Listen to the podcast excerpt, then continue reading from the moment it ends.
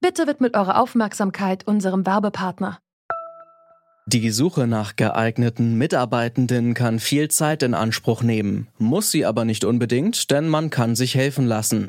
Zum Beispiel mit den Premium-Stellenanzeigen von Indeed, denn damit wird eure Stellenanzeige in der Suche sichtbarer und Bewerberinnen und Bewerber werden schneller auf euch aufmerksam. Indeed schenkt euch jetzt 75 Euro Startguthaben für eure Premium-Stellenanzeigen. Klickt dazu auf den Link in den Show Notes. Es gelten die AGB. Familiendrama in Fürstenfeldbruck. Mann sticht auf Ehefrau und Kinder ein. Familiendrama. Mann tötet Ehefrau und nimmt sich anschließend das Leben. Coronavirus-Tragödie. Mann tötet Ehefrau, Töchter, vier und zwei und sich selbst während Quarantäne. Das sind nur ein paar Beispiele dafür, wie in verschiedenen Medien über Morde an Frauen durch ihre Partner berichtet wird. Dabei fällt auf, nirgendwo fällt der Begriff Femizid, also Mord an Frauen, weil sie Frauen sind, oder auch nur das Wort Mord. Warum benennen viele Medien diese Taten nicht als das, was sie sind, eben Morde an Frauen? Und was bedeutet das für die Wahrnehmung der Fälle? Darüber sprechen wir heute in unserem täglichen Podcast. Es ist Dienstag, der 26. Mai 2020. Ich bin Anja Bolle. Hallo.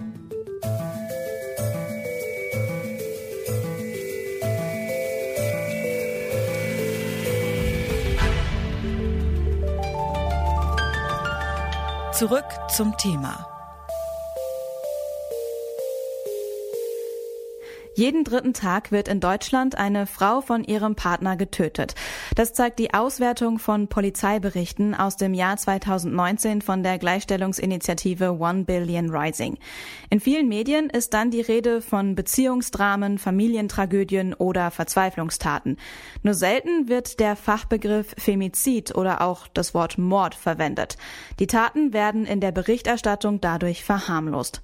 Warum sich viele Medien scheuen, von Femizid zu sprechen. Darüber habe ich mit Britta Hefemeyer von Gender Equality Media e.V. gesprochen. Der Verein untersucht Sexismus in den Medien und geht dagegen vor. Ja, das ist eine gute Frage, die wir uns äh, fast jeden Tag stellen, denn Frauenmord bzw. Femizide sind halt keine Einzelfälle. Frauen werden umgebracht, weil sie Frauen sind und das hat politische Struktur. Und dieser Begriff Femizid oder Feminizid zeigt diese politische Struktur, dieses System dahinter einfach. Und Begriffe, wie Sie gerade schon genannt haben, Familiendrama, Sexgangster und Co verharmlosen einfach diese strukturelle sexualisierte Gewalt gegenüber Frauen. Die DPA hat letztes Jahr beschlossen, Begriffe wie Familientragödie oder Beziehungsdrama nicht mehr zu verwenden. Konnten Sie seitdem schon Veränderungen in der Berichterstattung anderer Medien wahrnehmen? Auf jeden Fall, die DPA ist da ein wichtiger Faktor, weil als größte Nachrichtenagentur Deutschlands reproduzieren sie halt ja auch Begriffe und viele Medien übernehmen das auch. Jedenfalls ist das ein riesengroßer Schritt und manchmal rutscht noch mal was durch, aber das ist eine super Sache, dass die DPA diesen Schritt gegangen ist und wir merken auch in der Diskussion, deswegen telefonieren wir ja auch, dass sich was ändert. Es wird darüber gesprochen, welche Begriffe gut sind, welche Begriffe man lassen soll und welche Begriffe vielleicht auch sehr gefährlich sind für Frauen. Was würde sich denn gesamtgesellschaftlich verändern, wenn sich die Sprache in den Medien verändert? Ja, Sprache ist ja auch, ähm, das trägt einen großen Beitrag zu unserer Kultur bei und wie Sie schon gesagt haben, Sprache ist Macht und somit halt auch in den Medien. Sie sind Teil und Lösung des Problems. Sie haben sehr viel Verantwortung, denn auch nur wenn JournalistInnen verantwortungsvoll damit umgehen und vor allem den Kontext aufzeigen, der für ähm, viele Menschen vielleicht auch gar nicht so ersichtlich ist, diesen Kontext über systematische Gewalt gegen Frauen, kann sich was ändern. Denn ich glaube schon, dass das was mit Menschen macht, was sie jeden Tag in der Zeitung lesen oder im TV schauen, wie darüber berichtet wird und dass es halt nicht verharmlost wird. Gender Equality Media setzt sich ja gegen Sexismus in den Medien ein. Können Sie mal ein Beispiel dafür nennen, was konkret Sie dagegen machen, dass Gewalt gegen Frauen verharmlost wird? Ja, genau. Also wir konzentrieren uns vor allem auf journalistische Medien, also vor allem online und äh, langsam auch TV und Print. Und was machen wir konkret? Wir screenen die Medien ähm, täglich nach Schlagwörtern, aber auch bestimmte Medien, die wir jeden Tag screenen. Und ja, sagen ganz einfach zu den Journalistinnen, also die die Medienberichterstattung formieren, Hallo Hans Ulrich, bitte ändern Sie die Überschrift. Ein, ein Frauenmord ist kein Familiendrama. Also das heißt, wir haben uns das ein bisschen zur Aufgabe gemacht, äh, den Sexismus in den Medien aufzuzeigen, anzuprangern und zu ändern. Das sind so die drei Punkte. Und wir wollen vor allem auch, dass sich nachhaltig was ändert. Und wie funktioniert das? Ich glaube nämlich nicht, dass es reicht, wenn einfach Frauen in den Chefredaktionen sitzen. Das haben wir bei der Bildzeitung gesehen, dass das nicht reicht. Redaktionen müssen diverser sein, nicht nur auf Geschlechtergerechtigkeit bezogen, sondern es muss halt auch die Gesellschaft abgebildet werden in den Redaktionen. Und nur dann kann Kulturwandel erfolgen. Bei der konkreten Konfrontation von Journalisten und Journalistinnen, welche Rückmeldungen bekommen Sie dann? Ist da Einsicht oder wird das ignoriert? Ja, tatsächlich äh, bekommen wir ganz gute Rückmeldungen. Also es werden, ich würde so sagen, 50 Prozent, vielleicht auch ein bisschen mehr der Artikel werden geändert. Das heißt, viele JournalistInnen machen das nicht, weil sie irgendwas triggern wollen, sondern es ist vielleicht auch ein bisschen Unwissenheit. Trotzdem möchte ich da auch nochmal sagen, dass viele Journalistinnen, gerade so in Boulevardmedien, das mit Absicht machen, weil es halt Clickbaiting ist. Viele, wie gesagt, ändern das und ich glaube, dass sie, wenn die jetzt das nächste Mal Familiendrama schreiben würden, machen sie es vielleicht nicht mehr, weil sie dann wieder dran denken. Wie wir über Gewalt oder sogar Mord gegen Frauen sprechen und wie Medien darüber berichten, wirkt sich also auch auf unsere Wahrnehmung solcher Taten aus. Formulierungen wie Drama oder Tragödie erwecken dann eher den Eindruck, als ginge es um einen unverschuldeten Schicksalsschlag und lassen verschwimmen, wer Opfer und wer Täter ist. Und das hat sogar rechtliche Auswirkungen. Josephine Petermann aus der Detektor FM Redaktion war für die Recherche zum rechtlichen Aspekt zuständig und kann uns da einen Überblick zur aktuellen Lage in Deutschland geben. Corona bedingt ist Josephine im Homeoffice und äh, wir haben telefoniert. Hallo Josephine. Hallo. Welche rechtlichen Konsequenzen hat denn die sprachliche Verharmlosung von Femiziden?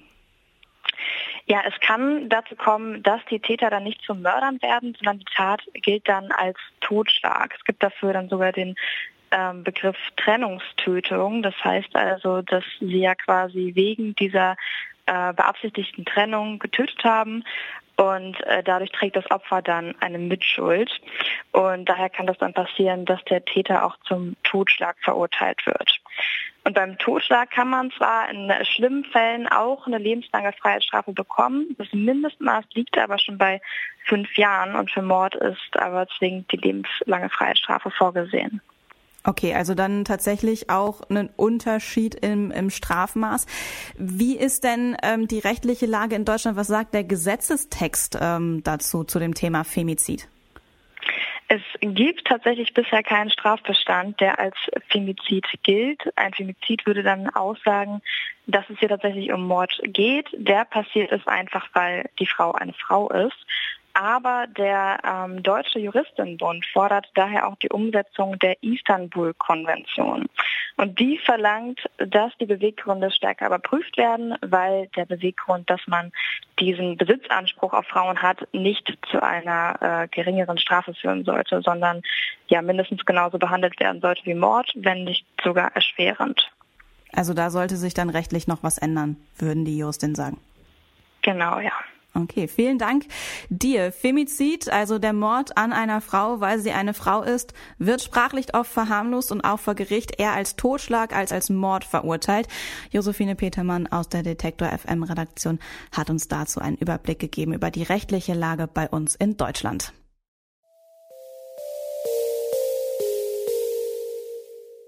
Femizide werden sowohl medial als auch rechtlich oft nicht als solche bezeichnet.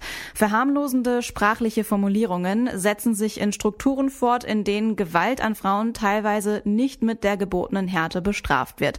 Um das zu ändern, braucht es vor allem ein Umdenken in der Gesellschaft, bei den Medien, die darüber berichten und auch vor Gericht in den Verhandlungen.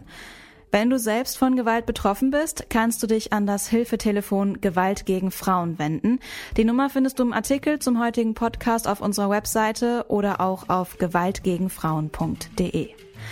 Das war's für heute. Wenn euch der Podcast gefallen hat, abonniert ihn gerne auf der Podcast-Plattform eurer Wahl. Mein Name ist Anja Bolle. Bis zum nächsten Mal.